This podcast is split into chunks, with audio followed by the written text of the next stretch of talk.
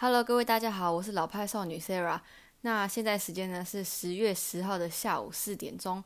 年假就快过完了，然后也过完了中秋年假跟双十年假，很难得就是十月可以一次放两个年假，就是几乎就是十月有一半都在放假这样。那大家过得还好吗？很痛苦的是礼拜一要回上班，然后又要面对呃周休二日的日常生活了。好。那现在收假的话，我就今天只是想要简单录个一集，想要跟大家分享一下我这次中秋节吃了哪些月饼。嗯，我觉得中秋节吃月饼，然后吃柚子，就是很就是过节气氛呐。所以其实我每次看到报纸啊，或者新闻啊，或是不管任何媒体在报说什么，哎，假哎过节日要吃什么东西啊，然后什么过节不吃胖啊，吃胖啊什么的，其实我就超级反感的，因为我从以前就一觉得说。过节吃什么食物，其实就是那个节日才会吃的东西。就是你一般也不会常吃那个月饼或柚子啊。就是说，每次到一个节日的时候啊，你就发现很多人就开始收月饼或柚子，就家里会多了很多柚子之类的。或是不管是什么节日，像端午节啊或什么的，其实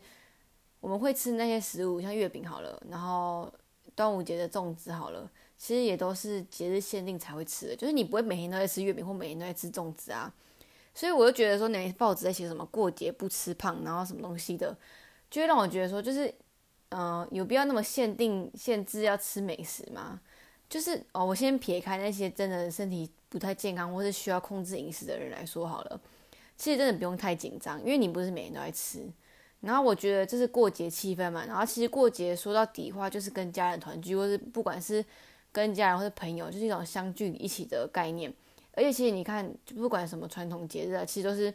为了要让大家聚在一起吃饭的一种仪式。就是你看美国的感恩节啊，或圣诞节也都是要吃饭啊。然后台湾很很明显嘛，中秋节吃月饼或柚子，然后端午节吃粽子，元宵节吃元宵，元宵好像就汤圆的一种吧，我也不太确定。然后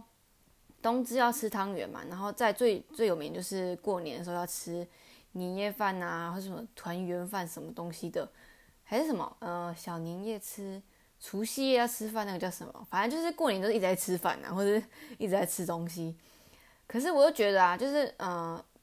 呃撇除美食这块来讲的话，其实就是大家聚在一起嘛，啊聚在一起就要吃吃喝喝才会开心啊。我觉得这是一种生活调剂啊，不然就是你如果没有这些节日或这些美食的话，一般人很难聚在一起聊天啊，或是好好坐下来一起讲个话这样。所以我觉得节日吃什么，就是真的不用太在意，然后该吃就吃。我的意思是说，就是这是一种配合大家一个团体活动概念。所以我觉得，嗯，而且很多人喜欢吃月饼嘛，然后大家各有所好，而且月饼真的超级多种的，不管是蛋黄酥啊，什么广式月饼啊，芋头酥什么什么的，反正不管什么酥，你就是一定会有人送你一个东西，或是你自己可以去买，或者买送人。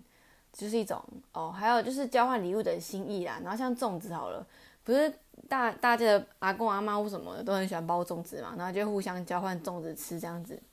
以前是会这样啊，我不知道现在会不会。现在可能包的比较少了，可是每到端午节就很明显，就是除了阿公阿妈开始包粽子以外，还会有什么南北粽站起来啊什么的。就我到现在还分不清楚到底南北粽差在哪边，反正我就是吃粽子就对了。我觉得特别喜欢粽子里面会有那个花生或是香菇的，可是我就没有吃过什么诶减粽哦，减粽好像就是糖吧，还有一种粽子是要加果糖的什么的。好，没关系，这不重要。如果要讲粽子的话，我们等明年的端午节再说就好了。其实我各种节日都蛮喜欢的，而且我就觉得说节日嘛，呃，会怕吃胖的话，可能是以前的事情，或是。哦，我现在给大家一个正确观念，就是东西真的不是说你吃觉得胖，就其实均衡饮食。你今天吃的比较多，你也不会每天都吃就算了。然后你也吃完之后，你就是有运动就好了，其实不用太紧张。再来就是我觉得像冬至啊吃汤圆这件事，我也很在意。就是我觉得你每到那个冬至的时候，你看到 Seven 会贴广告说什么三盒汤圆打八八折或是九折，然后过了汤哎过了冬至的时候就开始要促销嘛，不然卖不完汤圆，然后就开始什么买一送一啊什么东西的。然后大家在超市就会抢汤圆啊什么的，我觉得这就是一种过节气氛啊，所以真的不用太在意。而且我也很喜欢，就是我就是在期待那个节日，然后到那个节日我才要吃这个东西的那种仪式感。所以呢，就吃完之后就是一个过节感觉嘛，就是开开心心吃饭就好了，大家不用想太多，就是尽情的享受美食。好，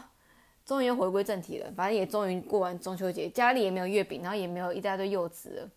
我其实没有很喜欢吃柚子，我真的不太就是不太会吃柚子啊，但是就是中秋节就偶尔会吃一下嘛，就是还不错。要不然叫我每天吃柚子的话，我可能也会吃不下去。对，好，中秋节到底吃了什么月饼呢？其实我这次好像也没有吃到很多，可是我觉得我这次吃到都是我觉得很惊讶，就是觉得怎么这么好吃的月饼。呃，先说我没有特别喜欢吃蛋黄酥或是红豆的酥，就是我本来就觉得红豆通常做在酥里面都太甜或什么的。先跟大家分享一下台中人必吃的什么酥好了。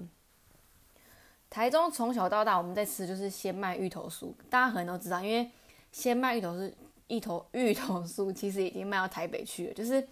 你在台北买得到，但是我常常买伴手礼的时候，我还是买这一家，因为我觉得就是它的芋头，就是你看它的热量哦，呃，热量其实不用太在意，可是我只是想要表达说它真的很纯，就是没有什么特别添加物，所以热量才这么低，而且它是烘烤的，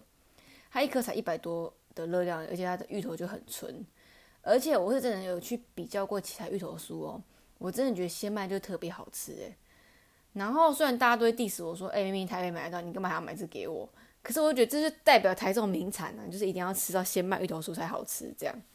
但是后来也有那个什么阿聪是芋头酥，我没有去认真研究过。可是我觉得听说啦，就是阿聪是好像就是鲜麦的什么弟弟分家吵架什么的，反正通常那种大厂嘛就会吵架分家嘛，反正就都是卖芋头酥的东西。可是阿聪是卖的品相更多，就他可能会做更多不同变化版。反正呢，我就只认同鲜麦就对了。然后，嗯，推荐给大家吃。如果你喜欢芋头，是超级芋头控的话，就是可以买鲜麦。鲜麦的芋头酥分两种，就是原味的芋头跟那个有加麻吉的。然后我都蛮喜欢吃的，就是推荐给大家，因为本身就爱吃芋头嘛，所以就是任何芋头都好吃。好，这是第一个，就是我经典必吃的芋头酥。再来就是我肉桂学妹送我的，她居然送我黎记的月饼。黎记应该还蛮有名的，就是。他在我台中人家隔壁，就是他的台中总店，所以我就是，可是我从来没有吃过，所以我就是想说，哇，终于有机会来吃看梨鸡的味道了。但是我后来才查，才发现说，原来梨鸡有分成台中梨鸡跟台北梨鸡。然后呢，我仔细去查一下，就是跟鲜麦很像，它就是分家了。但是其实说实在，我也不知道我到底是吃台中还是台北的，所以就先先跟大家对不起一下。但是呢，反正我就吃了它的绿豆椪跟蛋黄酥，我真的超级惊讶的，因为我其实很怕那月饼啊，就是很油，或是就像我讲的嘛，蛋黄酥跟红豆酥通常都很油，或是饼皮很油，会让人吃的很口干舌燥的。但是离记的那个绿豆椪啊，我真的超级意外的，它不止皮薄，然后它的绿豆椪超级香，而且完全不会油，诶，就是你吃完是不用擦嘴巴，或是你会觉得就是很好吃、很美味，而且。不会过甜，这很重要，就是不会让你一直想要喝水。而且绿豆椪其实我本来就蛮少吃的，它绿豆真的很香诶，我觉得超级意外的，就是超级感谢肉桂学妹让我吃到我人生第一颗梨记月饼，就是很好吃，然后当成我办公室的下午茶吃，就觉得哇，真的是超级幸福的一天。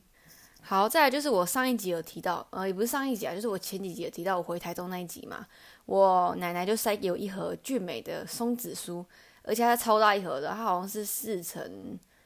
六吧，四乘六二四颗芋头酥，超级多，我根本吃不完，所以我就把那芋头，诶，不是芋头酥啦，就是那个松子酥，再去跟我餐厅的同事们分享。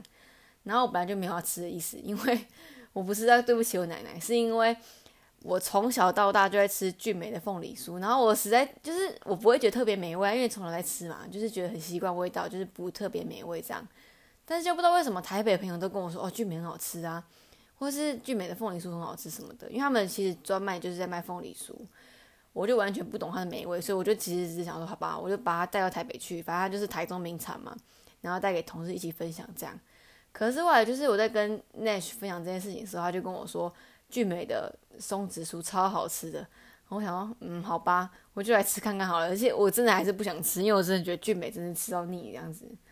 结果我吃它松子酥啊，而且哦。先给大家观念，松子啊是起很贵的那种坚果。一般我们常见的那个杏仁啊、腰果啊、核桃啊，其实都价格都差不多。可是你很少看到松子，因为松子就特别贵，这是真的哦。松子一克不知道多少钱啊。反正松子算是蛮稀有的坚果，就你一般在烘焙饼上面不太会看到，就是比较特别的东西啦。那